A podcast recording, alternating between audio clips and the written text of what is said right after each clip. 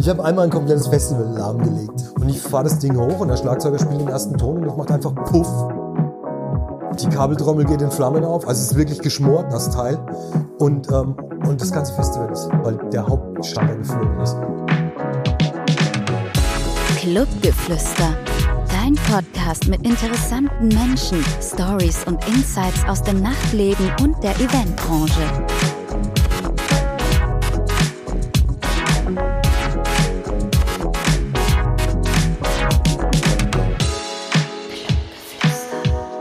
Hi und herzlich willkommen zu einer neuen Folge Clubgeflüster, dein Podcast, der interessante Menschen aus dem Nachtleben und aus der Eventbranche vorstellt.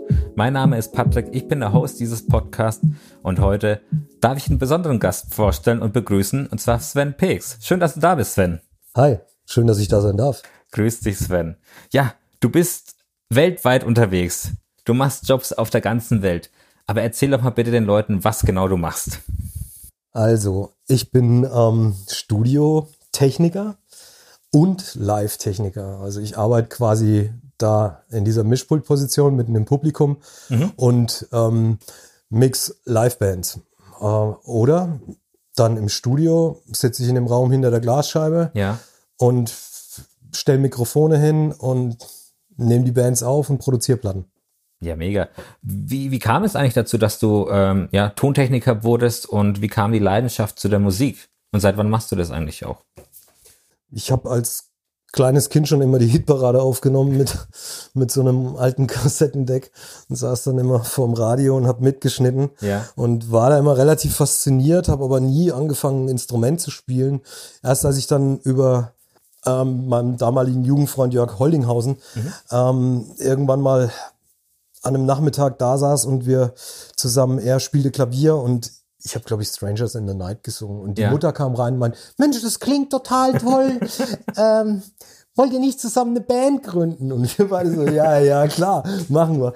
Dann haben wir eine Band gegründet. Das war eine Rumpelpunk-Band. Kalter Krieg.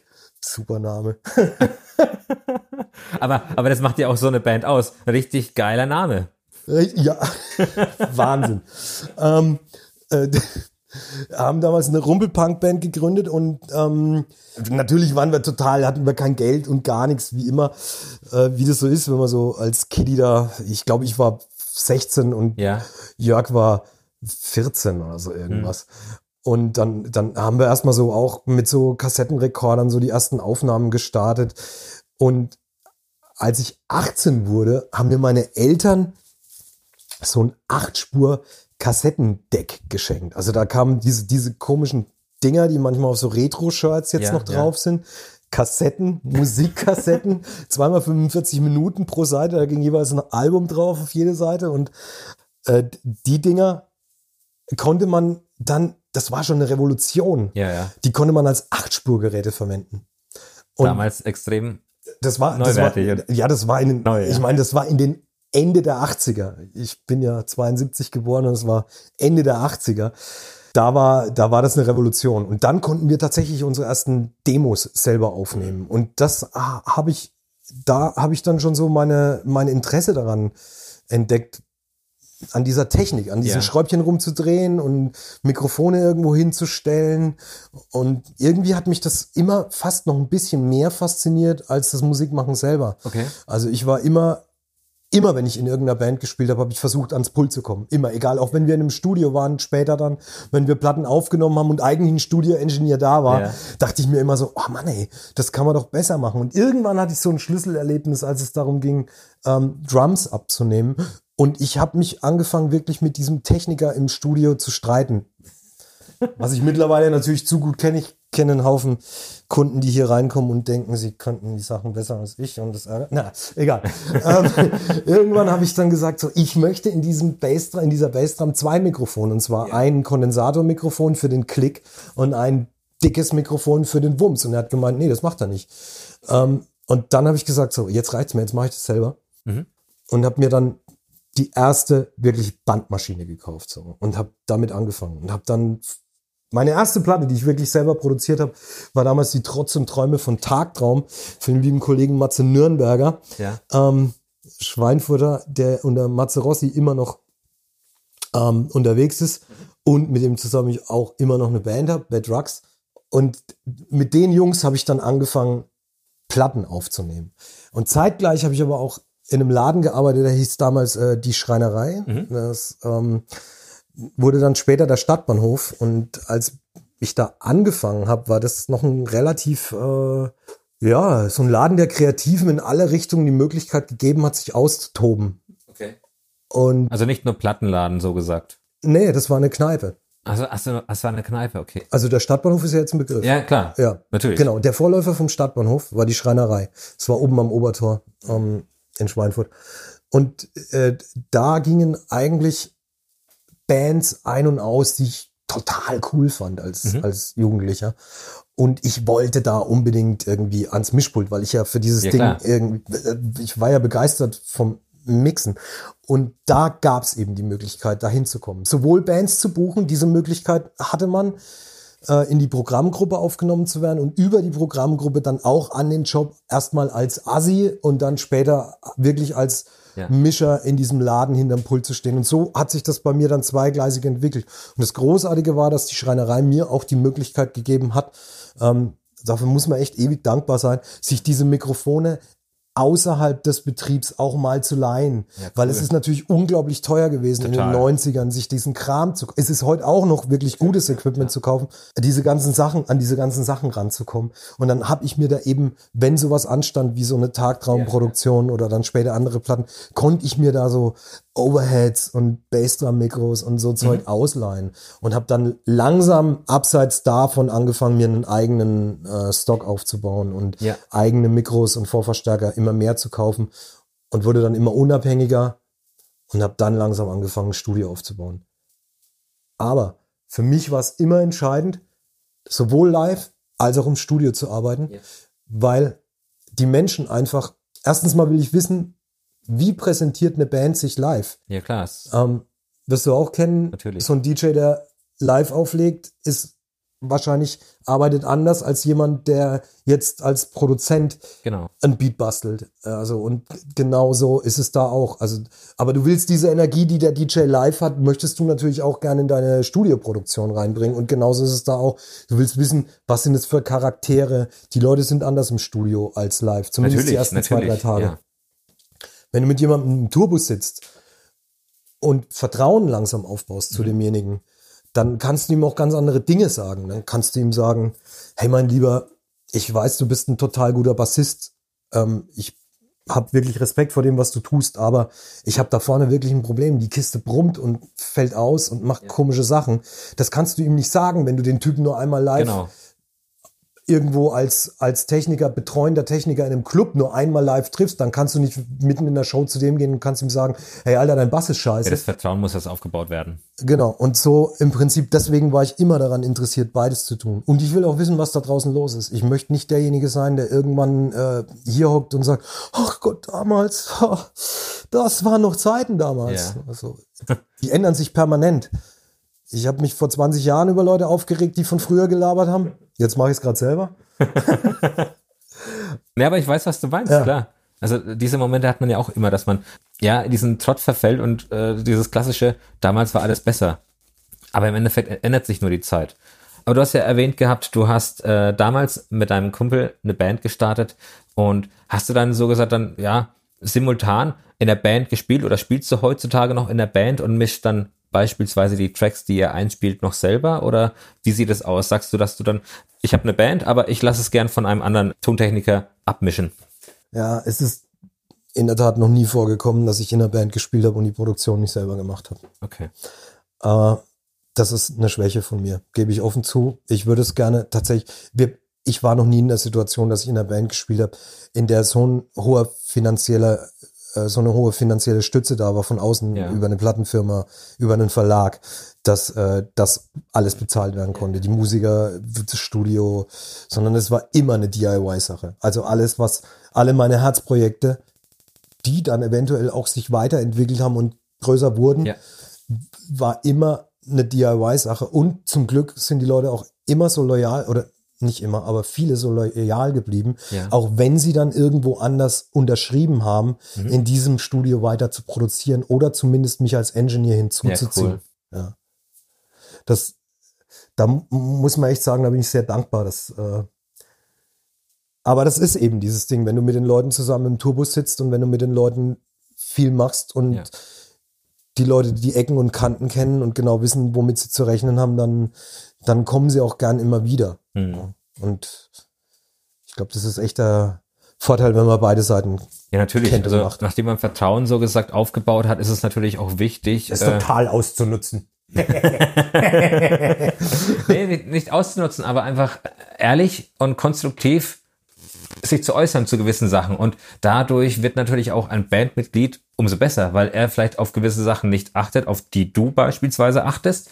Und äh, dadurch das ganze, der ganze Klang von der Band oder das ganze Auftreten von der Band ganz anders werden kann. Ich finde, wenn man ehrlich konstruktiv Kritik gibt, ist es ein Segen, weil die wenigsten heutzutage so die Eier haben, klar zu sagen, hey, Pat oder hey, Sven, das finde ich jetzt nicht so gut, probier's vielleicht mal so und so. Ja, aber also wenn man dann lange genug dabei ist, ja. äh, dann wird einem plötzlich klar, dass es auch wirklich nur so funktioniert.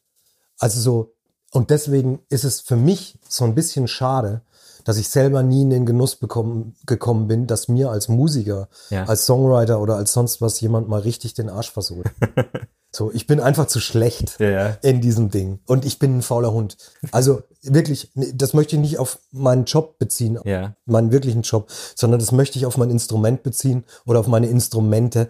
Ich bin einfach niemand, der sich hinsetzt und stundenlang Pentatoniken lernt und Timingübungen macht oder sonst was. Ich möchte mich an diese Knöpfe setzen und rumexperimentieren. Und wenn ich da drehe, dann muss was passieren. Ja, wenn ich, ja. wenn ich, also die, die ganzen Leute, die, die, die wirklich großartige Musiker sind, die haben ihr Leben lang geübt und natürlich. Ich kann es nicht. Ich kann, ich übe, ich übe viel am Rechner und am Mikrofon. Ja. Aber für mich ist es äh, manuell ähm, ein Instrument zu lernen, diese Ausdauer, ja. kein Ergebnis zu sehen über einen längeren Zeitraum, die habe ich einfach nicht. Da, da, widerspricht jetzt jemand und sagt bestimmt, ey, nach einer Woche sieht man die ersten Erfolge. Ja, ja. Mit Sicherheit. Aber ja. du wirst nach einer Woche und nicht nach fünf Jahren eine 15.000 Mann Show mischen. Genau. Aber als Techniker ja, ja. machst du das. Ja, du hast es jetzt gerade schon erwähnt, du bist ja auch Tontechniker bei Shows, bei, bist gerne bei Live-Shows, um auch die Bands einfach ein bisschen besser kennenzulernen, um auch das Feeling aufzusaugen. Kannst du mal erzählen, für welche Bands oder für welche äh, Künstler du schon Ton abgemischt hast? Prinzipiell habe ich, glaube ich, jeden aus der schwedischen, amerikanischen, eigentlich weltweiten Hardcore-Punkrock-Szene in den mhm. 90ern bis in die späten 2000er ähm, unter den Fingern gehabt. Ja. So, also alles, was ich, ich habe auf der letzten Tour von Refuse gemischt. Ich habe die Live-Platte von Turbo Negro gemacht und ich hatte eben eine, durch, durch den Stadtbahnhof eine lange Phase, weil ich da als Haupttechniker gearbeitet ja, habe, eine lange Phase für Punkrock, war dann teilweise als Techniker ähm, mit den Punkrock-Bands unterwegs. Aber das sind alles jetzt keine, das sind Namen, die kennt man in der Szene, ja. aber es ist kein, kein so ein Ding, wo man sagt, ja, ich habe äh, bei äh, Sting am Pult ja, gestanden. Die letzten Jahre war ich hauptsächlich tätig als Engineer für zwei, drei Künstler. Einer davon ist äh, Flo Mega. Mhm. Das ist ein ähm, Bremer, eigentlich ist es ein Hip-Hop-Artist, ja. der mit den, vor allen Dingen mit seinen ersten beiden Alben, die übrigens auch hier aufgenommen sind, äh, eher so einen deutschen Soul gemacht hat. Ja. Eine große Band, acht, neun Leute auf der Bühne. Ja. Äh, wir waren jetzt, na, dank Corona passiert es nicht, aber wir wären jetzt eigentlich mit den Fantas auf Tour gegangen. Ja, okay. Und ähm, ja, nächste Woche oder so wäre es losgegangen. Wahnsinn. Äh, und das, das ist der eine Artist. Und über die Jungs, die da hinten, ähm, hinten dran stehen, das sind die Rough Cats, äh, habe ich auch andere Künstler hier ab und zu ja. Live-Shows teilweise hier gemacht, teilweise für die Leute gearbeitet, so wie äh, Ivy Quano, ja, äh, ja, Voice of Germany Gewinnerin, dann ab und zu mit Andy Kümmer zusammengearbeitet. Ähm, aber mein Hauptding Ding. Und das tatsächlich seit 20 Jahren ist ein Künstler, der ist Benny Greb. Das ist eigentlich ein Drum-Artist mhm. äh, und ein Educator, der äh, hauptsächlich im, ja, das, das ist so eine ganz eigene Welt. Der macht zum einen Clinics, das heißt, er reist um die Welt und ähm, gibt so kleine Unterrichtblogs ja. für Drummer, die sich da unterrichten lassen von mhm. ihm. Es ist nicht wie ein Einzelunterricht, sondern ja, da kommen 20, 30, 40 Leute, unter anderem von wirklich großen Bands, okay. die dann sich von ihm unterrichten lassen. Das ist sein eines Ding. Ein anderes Ding ist, dass er DVDs, DVDs produziert ähm, und jetzt demnächst wahrscheinlich mit einem eigenen Channel anfängt und äh, online unterrichtet. Ja. Und er hat auch noch eine Jazzband. Äh, okay. Die heißen äh, Moving Parts, mit denen haben wir vor vier Jahren Echo gewonnen. Wow. Also, das sind so die Sachen, mit den Jungs bin ich sowohl live unterwegs als auch im Studio. Und das frisst relativ viel Zeit. Außerdem, also was heißt Fristzeit? Das klingt total negativ. ähm, das kostet viel Zeit, nimmt viel Platz in ja, Anspruch. Äh, das sind auch die Leute, mit denen man dann europaweit oder weltweit unterwegs ist. Ja, ja, ja. Äh, und durch diese, durch diese Geschichte, äh, vor allen Dingen mit Benny, hat sich jetzt in letzter Zeit immer mehr etabliert, dass Firmen ankommen und mit mir produzieren oder anfragen, ob ich mixen kann für sie. Ja. Und zwar Firmen, die sich mit ähm, Instrumentenherstellung beschäftigen. Also egal, ob das Drumhersteller, also Kesselhersteller für Schlagzeuge sind oder mal Gitarrenhersteller ja. oder also ich mache momentan relativ viel so ähm, Promotion ja, cool. für Unternehmen mhm. und mache den Sound für neue Produkte. Dass sie, dass sie so gesagt dann beispielsweise ein Hersteller macht ein Video bezüglich eines neuen Drumsets mhm. und du schaust, dass der Ton on point passt. Genau. Teilweise, teilweise kommen wir mit den Leuten, die die Kamera machen, teilweise kommen andere Kamerateams, ja. aber ich bin derjenige, der die Mikros dahin bastelt und den Ton dann auch mischt. Also es sind immer mehrere Prozesse am Start. So. Ja. Es gibt Leute, die nehmen auf, es gibt Leute, die mischen und es gibt Leute, die mastern. Ja. Und bei den Videoproduktionen ist es zu 70 Prozent so, dass ich alle drei Jobs mache. Also ich fahre in die Locations, nehme dort auf, ja. nehme dann alles zurück ins Studio, mische es hier und masters auch noch. So, und dann geht's weiter an die Filmleute, die editieren den Ton dann drauf ja, auf ihr ja. Bild und dann wird's veröffentlicht. Manchmal ist es aber auch so, dass ich von irgendwo Audiofiles zu einem Film bekomme und die dann hier mhm. misch, weil sie mich nicht extra einfliegen wollen ja, oder weil es jemand anderes gemacht hat. Und Klar, das funktioniert auch, ja. Kein Problem, ja. Ja, aber es ist auch interessant zu sehen, wie so dein Alltag sich gestaltet und dass du natürlich auch viel im Studio sitzt und einfach an deinen, wie du sagst, Knöpfen experimentierst. Aber es ist natürlich auch so, dass du viel unterwegs bist und für Bands einfach im Hintergrund, Backstage so gesagt, den Ton live abmischst. Gibt es da Momente, wo du sagst, dass mir verrückte Sachen passiert, während ich mit der Band auf Tour war, die du uns gerne erzählen möchtest? Naja, es gibt in, in jede Richtung gehend immer verrückte Momente. Es kann sein, dass man Sachen erlebt wie Band fährt im Nightliner durch die Gegend, fährt an der Tankstelle raus. Und normalerweise, wenn du mit dem Nightliner unterwegs bist, also Nightliner ist wahrscheinlich ein Begriff, das Natürlich, ist so ein ja. Bus, da pennen alle drin, genau. fahren von Venue zu Venue. Nachts ist es in der Regel so, dass alle schlafen. Und ja. wenn jetzt jemand den Bus verlässt, weil der Busfahrer zum Tanken geht, dann äh, sollte, falls jemand zum Pinkeln muss ja. oder falls jemand irgendwie sich eine Schachtel Kippen kaufen will oder irgendwas, ja. dann soll der sich beim Busfahrer abmelden. Ich weiß schon, worauf es hinausläuft. Ja. Also, du fährst los mit zehn Mann im Bus. Ja. Und der Bus kommt aber nur mit neun Mann an der Venue an. Echt bis, bis zum Endpunkt der, der Tour? Klar, weil natürlich der Sänger wacht nachts um drei Uhr auf ja. und denkt sich, oh, ich muss echt mal aufs Klo. Und wenn du irgendwas nicht darfst im Tourbus, ja. also im Nightliner, es wird nicht der große Haufen in die Bustoilette reingekackt. das ist absolut die goldene Regel. Sobald du, wenn, wenn, wenn du irgendwann in so ein Ding reinsteigst und du bist derjenige, der aus Versehen diese Regeln nicht kannte oder nicht, wo, wenn du gefragt wirst, hat irgendeiner in dieses Klo geschissen. Du darfst auf keinen Fall derjenige sein, der die Hand hebt, weil die nächsten drei Tage bist du auf jeden Fall der Arsch. Also wenn du da nachts irgendwie, aus was für einem Grund auch immer, plötzlich mal ein dringendes ja. Geschäft erledigen musst und aus dem Bus aussteigst, dann sag auf jeden Fall Bescheid. Weil ansonsten stehst du irgendwo in Köckern zwischen Berlin und Coburg ja. im Dezember im Schneefall in Unterhose und ein T-Shirt und Badeschlappen.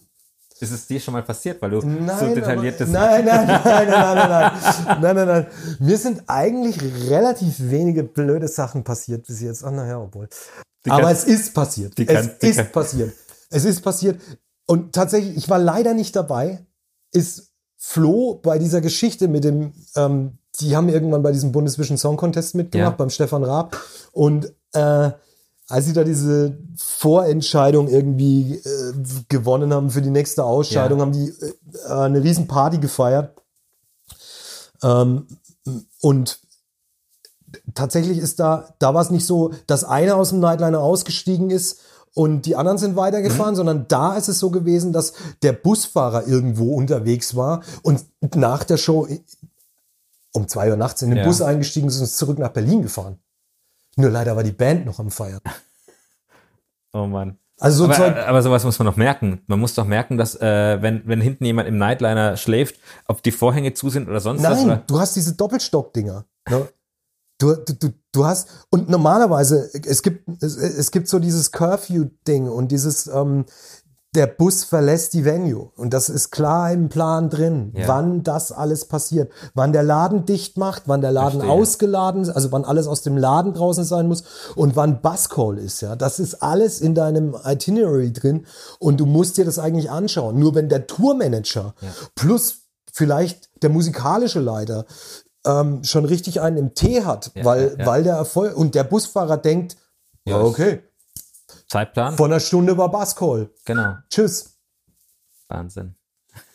Und so Sachen passieren relativ häufig. Aber es sind jetzt nicht diese, also ich, tatsächlich ich selber habe noch nie diese ganzen Geschichten erlebt, von denen man immer gerne hören würde. Ja, so diese diese man, man Rock'n'Roll-Stories. Ja, ja. Man, man denkt ja immer Sex, Drugs und Rock'n'Rolls. Das kannst du komplett knicken. Also wirklich komplett knicken, weil in diesen in diesen Genres, in denen ich unterwegs bin, vor allen Dingen diese Auslandsdinger. Ich komme da teilweise an und ich robb auf dem Zahnfleisch nach de, mit, mit einem Chatlag ohne Ende ja. in eine Venue rein und weiß noch nicht mal, wo ich gerade bin. Ich verstehe teilweise die Sprache nicht. Ich, mhm. Wir hatten Touren durch Japan, da bin ich aus dem Flieger in die Venue und nach der Show wieder in den Flieger rein. Weil, äh, nicht Japan, Entschuldigung, China, weil das Land so groß ist. Und, ja, ja. und dann kommst du irgendwo in, in einem Hotel an, in irgendeiner Stadt und da kennst du niemanden. Es gibt keinen Host, irgendwie, irgendwie Hostessenservice ja. oder irgend. Das ist nicht der Fall.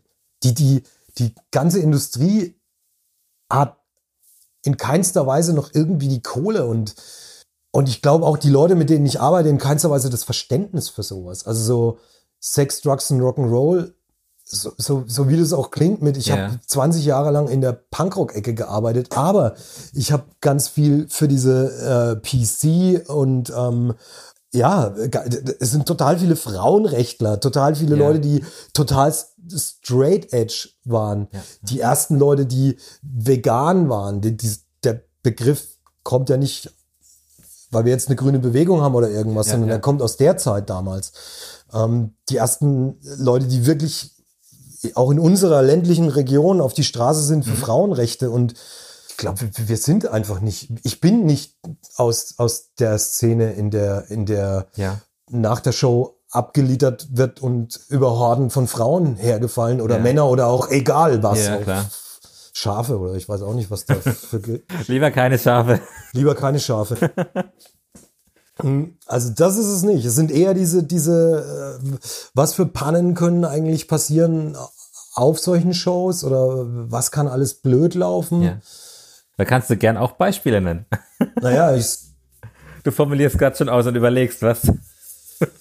Ich habe einmal ein komplettes Festival lahmgelegt. Wie das denn? So zum Beispiel. Also als Front of House Techniker von einer Band damals, die hießen Astra Kid. Mhm. Und wir waren da so ein bisschen happy, weil das war unser erster, also so einer meiner ersten Major Deals, die damals vertickt waren. Das war damals Virgin 2 und wir hatten so unsere erste, ich glaube, wir hatten schon die erste Saison hinter uns und hatten so die erste Sommerfestival-Saison vor uns. Und wir waren, wie das so ist mit neuen Bands, man spielt dann so Opening-Slots, ja, äh, Einheits auf der zweiten, dritten Bühne. Ja, Wir waren auf der B-Bühne in so einem Zelt mhm. ähm, auf einem Festival, das hieß damals, glaube ich, immer gut oder so. Und äh, ich bin so ein Typ, ich versuche immer die ersten zwei bis drei Songs meinen Mix einigermaßen stabil zu bekommen, aber das bei einer moderaten Lautstärke. Und wenn ich dann merke, der Mix steht und ich kann irgendwie niemanden mehr mit Feedbacks oder sonst was, dann ziehe ich einfach beim dritten Song nochmal die Lautstärke um ja. drei, vier dB an was bei einer großen PA heißt, dass sich die äh, Energie Extrem, verdoppelt, ja. Natürlich, die gebraucht wird.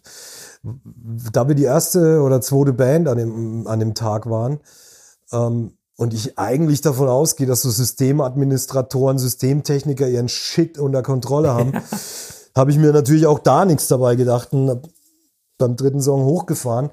Und in diesem Zelt war der Hauptverteiler, so ein Stromkasten mit zwei auf zwei Meter, so ein ja. orangefarbenes Ding, ja, ja. angekettet und zugekettet. Äh, und die Wahnsinnigen, also das muss man sich mal vorstellen, das war so ein 2000 Mann Zelt, ja, ja. haben den kompletten PA-Strom mit einer verdammten 50 Meter 16 Ampere Kabeltrommel gezogen. Wahnsinn. Von dem, und zwar quer durch den ganzen Ra Raum. Und dann stand diese Trommel so halb abgewickelt neben der Bühne und da standen, oh, hingen die ganzen Endstufen drauf. Und ich fahre das Ding hoch und der Schlagzeuger spielt den ersten Ton und es macht einfach Puff. Die Kabeltrommel geht in Flammen auf. Also ja. es ist wirklich geschmort, das Teil. Und, ähm, und das ganze Festival ist, weil der Hauptschalter geflogen Klar. ist. Und dann war niemand zu finden mit diesem scheiß Schlüssel. Für dieses Schloss. Ja, weil, weil sie Für dieses zugekettete Schloss. Oh nein. Ich meine, so viel es kommen schon viele Zufälle. Also erstens yeah. mal stellst du so ein Ding nicht mitten in den Raum rein. Genau. Zweitens mal schließt du nicht so ein Teil an. Drittens mal, wenn du das Ding schon irgendwie ankettest, dann lass doch wenigstens jemanden da, der den Schlüssel hat. Genau. Ja. ja. Und das war schon so ein 15, 18.000er Konzert. So. Echt? Und dann war alles komplett tot. Ja,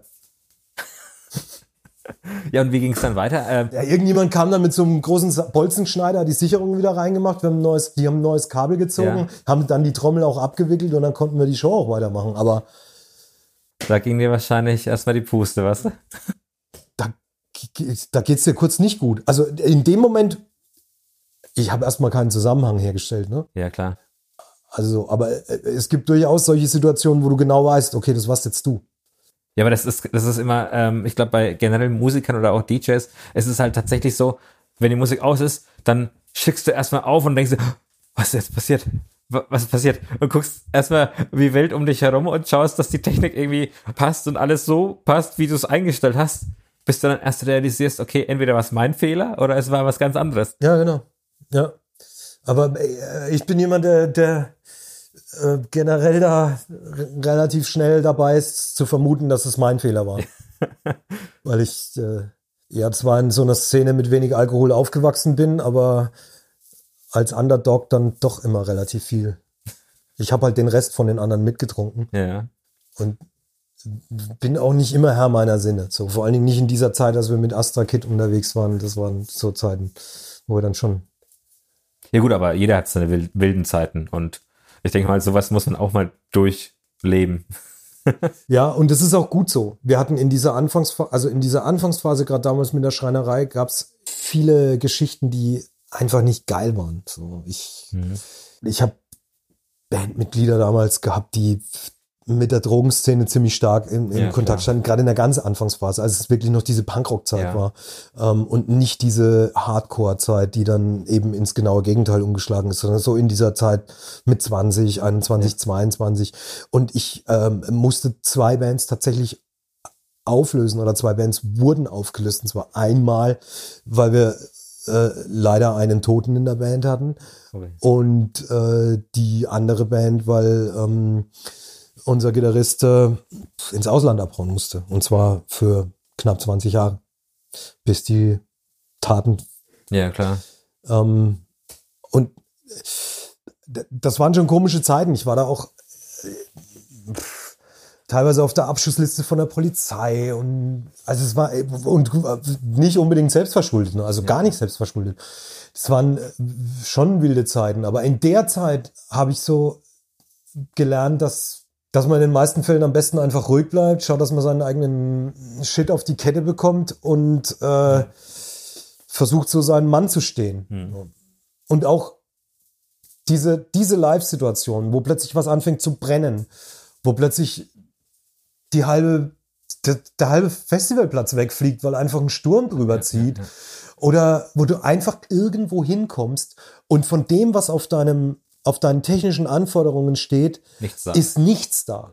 Und du musst, du weißt aber, du musst jetzt gleich diese, dieses Konzert durchführen. Ja, ähm, da gab es wohl auch schon Momente, wo du improvisieren musstest. Es gab auch tatsächlich schon Momente, wo ich aus einem Tourbus ausgestiegen bin und nicht mehr weiter mitgefahren bin. Bist du ausgestiegen, weil du dich geweigert hast? Mit weil ich mich geweigert habe mit dem, was da umgesetzt wurde und mit dem, was die Booking-Agentur gemacht hat und was das Management gemacht hat, Verträge unterschrieben, äh, die in keinster Weise gerechtfertigt haben, yeah. dass überhaupt ein Tontechniker oder dass überhaupt ein Mensch Eintritt bezahlt für diese Show. Weil es einfach nicht möglich war, in diesen Venues oder in diesen angeblichen Venues yeah. Shows durchzuführen. Ähm, äh, das war einfach nicht drin. Du konntest da nicht arbeiten. Und dann, und wenn das dann mehrmals vorkommt auf Natur, ja. dann weißt du genau, dass dein Booker schlecht gearbeitet hat und ich habe dann gesagt, Leute, ich, ich will nicht, dass ihr mich dafür bezahlt. Ja. Ich steige jetzt aus. Fahrt mich zum Bahnhof, ich fahre nach Hause. Was soll der Kack? Wenn du irgendwo hinkommst und du sollst auflegen und du hast keine Boxen im Raum, ja, ja, gehst du auch nach Hause. Und so nee, in der Art klar. war das. Es ist natürlich auch so, dass man viele negative Erinnerungen bei solchen, bei der Branche hat und viel, viel auch schief geht. Keine Frage. Und daraus lernt man, das habe ich auch schon bei vielen verschiedenen anderen Gästen mitbekommen. Klar, man, man lernt durch die Fehler, man wächst draus und macht es dann am Ende des Tages besser. Ich weiß nicht, gibt es bei dir auch so Momente, wo du dich auch gern zurückerinnerst an, an Tage oder, oder Momente, die du erlebt hast mit Bands oder mit Kollegen oder sonstigem?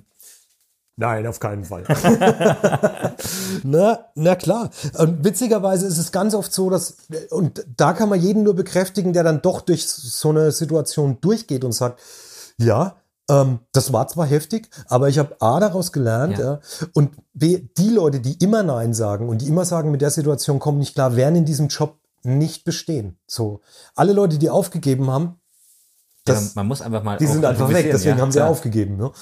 In 20 Prozent kommt es zu einem Super-GAU, wenn du in so eine Situation kommst, weil du einfach das Ding nicht mehr wuppen kannst oder nicht mehr für dich erfolgreich abschließen kannst. Mhm. Und in 80 Prozent kriegst du es doch irgendwie auf die Kette und es wird ein viel besserer Abend, als du geahnt hättest, als du reingekommen bist. Ganz komisches Phänomen. Fast immer, wenn wir irgendwo hinkommen und denken, heute wird's der Hammer. Nicht schlecht. Wird so oh, bis scheiße. Ja, ja, ja. Und wenn wir irgendwo hinkommen und denken, oh fuck, wie soll das heute nur werden? Dann wird's ein Wahnsinnsabend. Das kenne ich auch zu Das gut. ist ein ganz merkwürdiges Phänomen. Ja, ja. Aber ich, ich denke mal, das ist die Erwartungshaltung, die einfach von einem selbst ganz, ganz tief gehalten wird und dann einfach im Verlauf des Abends man merkt, hey, ich habe eigentlich schon meine Grenze erreicht. Es geht jetzt einfach nur noch weiter und es ist immer cooler geworden.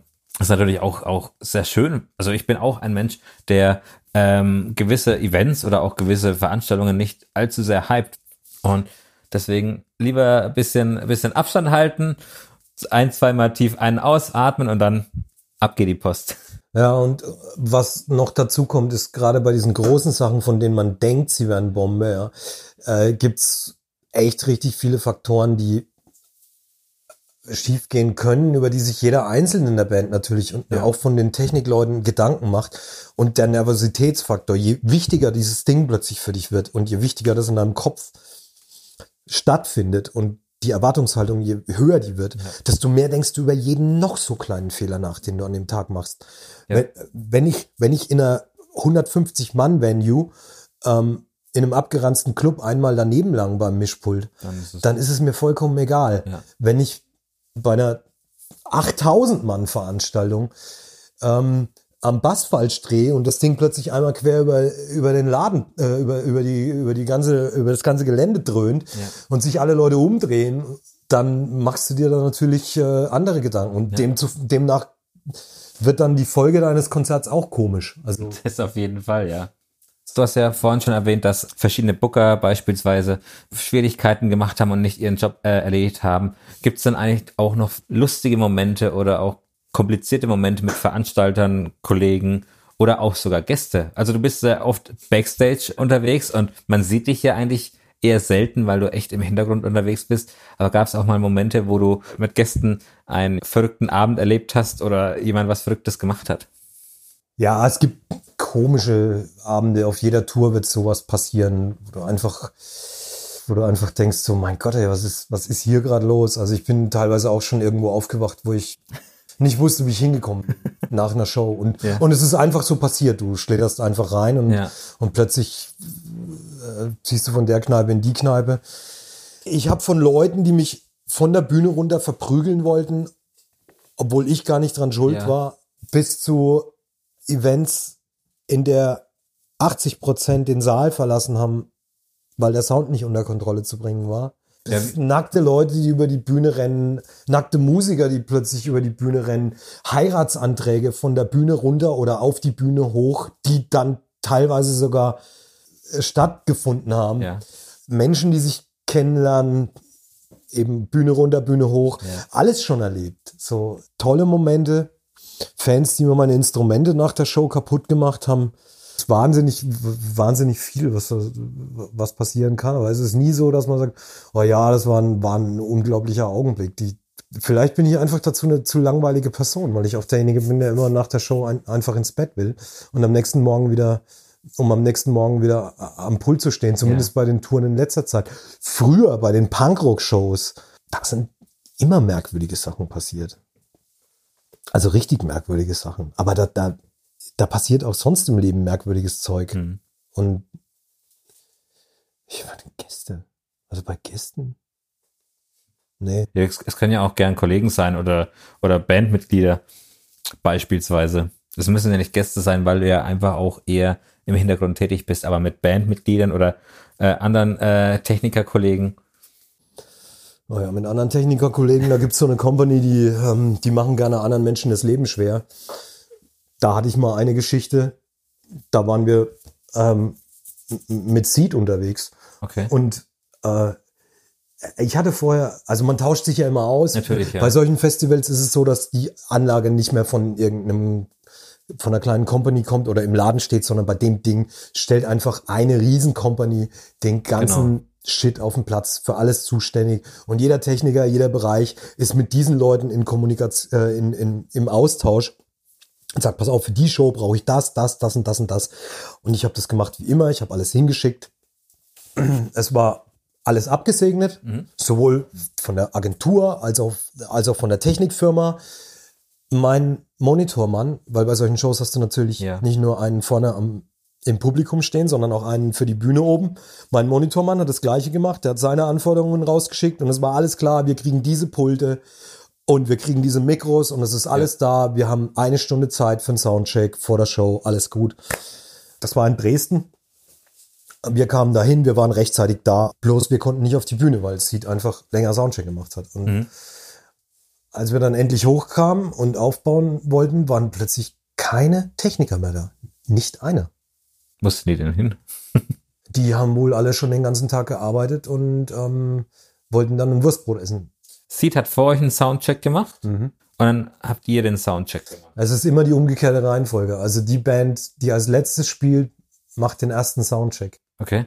Und die Band, da waren es nur zwei Bands. Ja, ich, ich wollte gerade sagen, weil wenn jetzt Seed beispielsweise als letztes spielt, wären ja eigentlich noch viele verschiedene andere Bands vorher dran und deswegen. Nee, nee, es war, es war eine Seed-Show. Also war, war eine komplette Seed-Show. Eine okay. Seed-Show und wir, so wie es jetzt bei den Fantas auch wäre, wir ja. sind halt der Support. Mhm.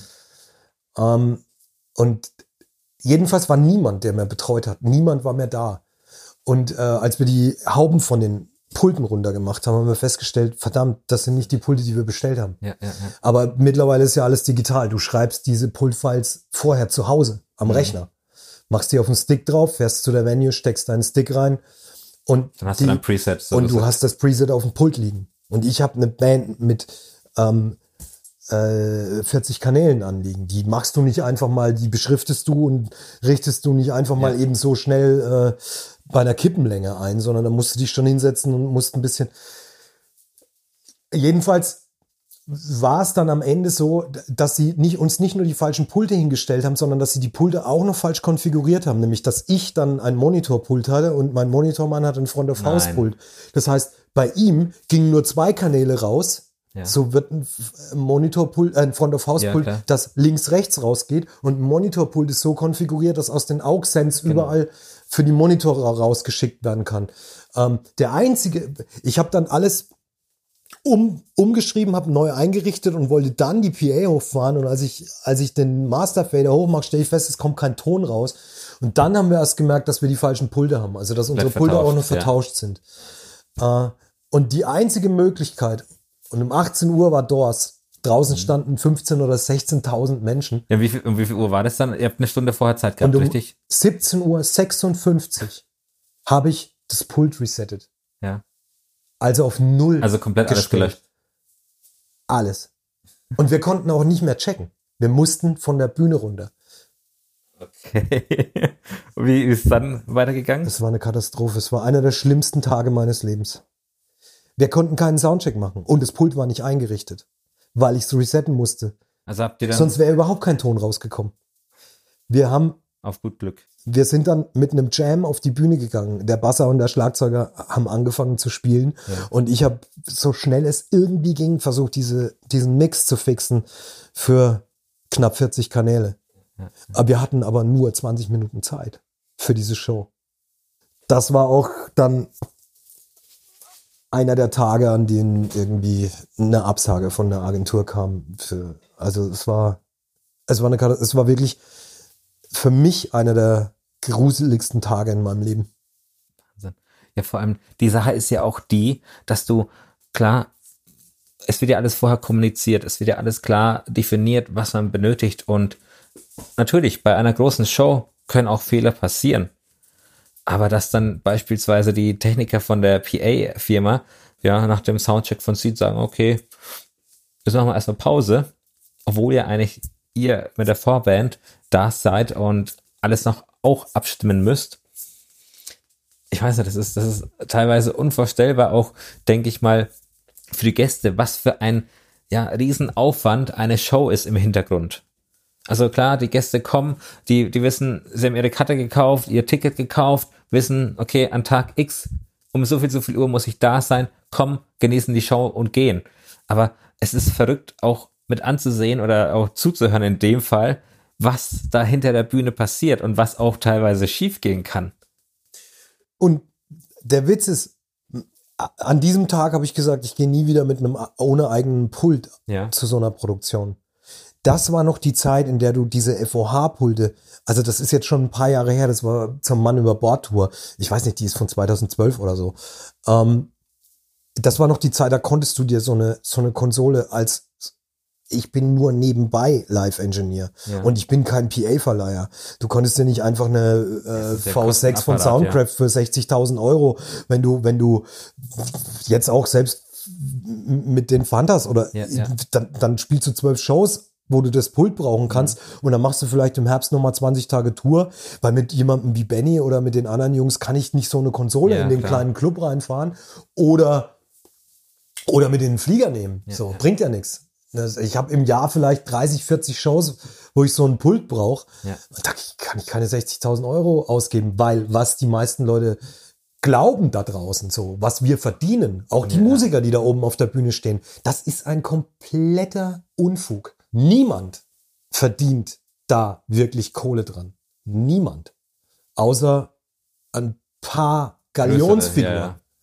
Aber wenn du diese Support-Shows spielst, dann subventioniert die Plattenfirma deine Show. Weil die meisten von den Support-Bands sagen, das sind unsere Eintrittsgelder, die brauchen wir. Wir verteilen das jetzt nicht weiter. Wir, wir, wir bezahlen noch nicht, wir bezahlen noch nicht eure Show. Ja, ja, ja. Und im Gegenteil, es hat sich schon vor zig Jahren, schon, schon in den 90ern kam dieser Begriff auf Pay to Play. Ja, das ist ja tatsächlich überall so. Ne? Und, äh, und deswegen auch, ich als Techniker, ich, ich kann mir von den Gagen, die da aufkommen, äh, kann ich mir keinen dicken Mercedes in den Hof stellen oder eben eine Konsole für 60.000 Euro kaufen. Ja, das sind ja auch Unmengen an Summen. Also generell an Technik kannst du dich ja dumm und dämlich kaufen. Was es da heutzutage gibt und welche Größenordnungen Ordnung manche, manche Technik hat, das ist ja überdimensional. Also und vor allen Dingen, wie lange hält das Zeug jetzt in der heutigen Zeit? Ich meine, wenn ich mir vor, vor 30 Jahren oder vor 25 Jahren eine Midas gekauft habe, äh, dann konnte ich mir sicher sein, dass die die nächsten zehn Jahre rennt. Die muss ab und zu mal gewartet werden. So, wenn du dir heute eine Digitalkonsole kaufst, geht ziemlich schnell alles kaputt oder ja, das ist wie mit Rechnern und mit allem ja, anderen. Ja, ne? So alle zwei Jahre kommt wirklich was krass Neues und alle vier bis fünf Jahre kannst du das Ding eigentlich wegschmeißen. Und dann, dann, dann versuch mal die Kohle in vier Jahren reinzubekommen, bis du die nächste eigentlich brauchst. Geht nur, wenn du ein Verleiher bist. Total. Aber es ist, wie gesagt, interessant äh, zu hören, wie du deinen Job meisterst, auch in den Live-Geschichten. Klar, du bist auch sehr oft im Studio oder hauptsächlich im Studio. Ich würde dir gerne noch eine Frage stellen. Also du hast natürlich auch schon viele positive und viele negative Sachen erwähnt gehabt. Was wünschst du dir denn generell für die Zukunft, ähm, für die Branche und für die Szene? Ich würde mir total wünschen, dass die Leute einfach ein bisschen mehr zusammenrücken. Mhm. So, ich, ich habe in den letzten Jahren ganz, ganz viel erlebt. Und das ist gerade in dieser Zeit jetzt, ich weiß nicht, wann du das ausstrahlst, aber wir sind ja mitten auf dem Peak von dieser Corona-Krise. Ähm, gerade in dieser Zeit jetzt ähm, merkt man, dass wir überhaupt keine Lobby haben. Niemand. Ja. Und es liegt unter anderem daran, dass in den, in den letzten 20 Jahren ähm, so Institutionen wie die GEZ, die GEMA und weiß der Geier wer von verschiedenen Gruppen demontiert wurden. Mhm. Ich kann mir schon, ich kann mir schon denken, dass ein Clubbetreiber sagt, verdammt, jetzt muss ich so viel GEMA-Gebühren bezahlen. Und ein Musiker, der nicht bei der GEMA gemeldet ist und nicht tourt und keine Platten veröffentlicht, ja. sagt, was bringen mir die, ja? ja? Aber die Leute, die wirklich davon leben müssen und die touren und unterwegs sind, den Leuten bringt jemand wie die GEMA was. Ja. Und auch die GEZ bezahlt damit Leute. Das vergessen viele. Das also vergessen Auto, ganz der, viele. Der Autonormalverbraucher, sagen wir es so. Das ist das eine. Diese, diese Institut, vor allen Dingen die GEMA, wenn die eine Macht hätte, jetzt noch, die könnten für uns jetzt wie eine Gewerk Gewerkschaft funktionieren und zur Regierung gehen und sagen, ey, pass mal auf, hier läuft was krumm. Aber so ist es nicht, weil jeder Musiker und jeder Einzelne will immer nur für sich selber das Beste. Und der sagt, der kriegt mehr GEMA als ich, der kriegt, das ist in jeder Band so, was da über Tantiemen gestritten wird, was die sich den Kopf einschlagen wegen diesen GEMA-Dingern. Ja. Und ähm, was die Leute sich gegenseitig neiden, anstatt dass sie sagen, sie unterstützen sich. Ja, ja. Und auch in so, eben in so einer Zeit jetzt zusammenhalten, das ist eine Sache, die ich mir wünsche. Dann die andere Sache ist, dass die Leute nicht permanent umsonst arbeiten.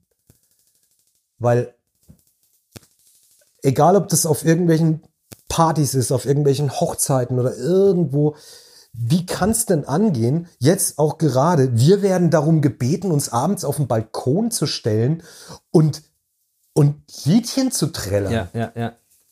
Klar, mache ich. Aber das mache ich nur dann, wenn ich dann morgen in den Edeka gehen kann und mir da auch die Milch umsonst holen kann. Ne, so sieht's aus. Ja, ein treffendes Beispiel.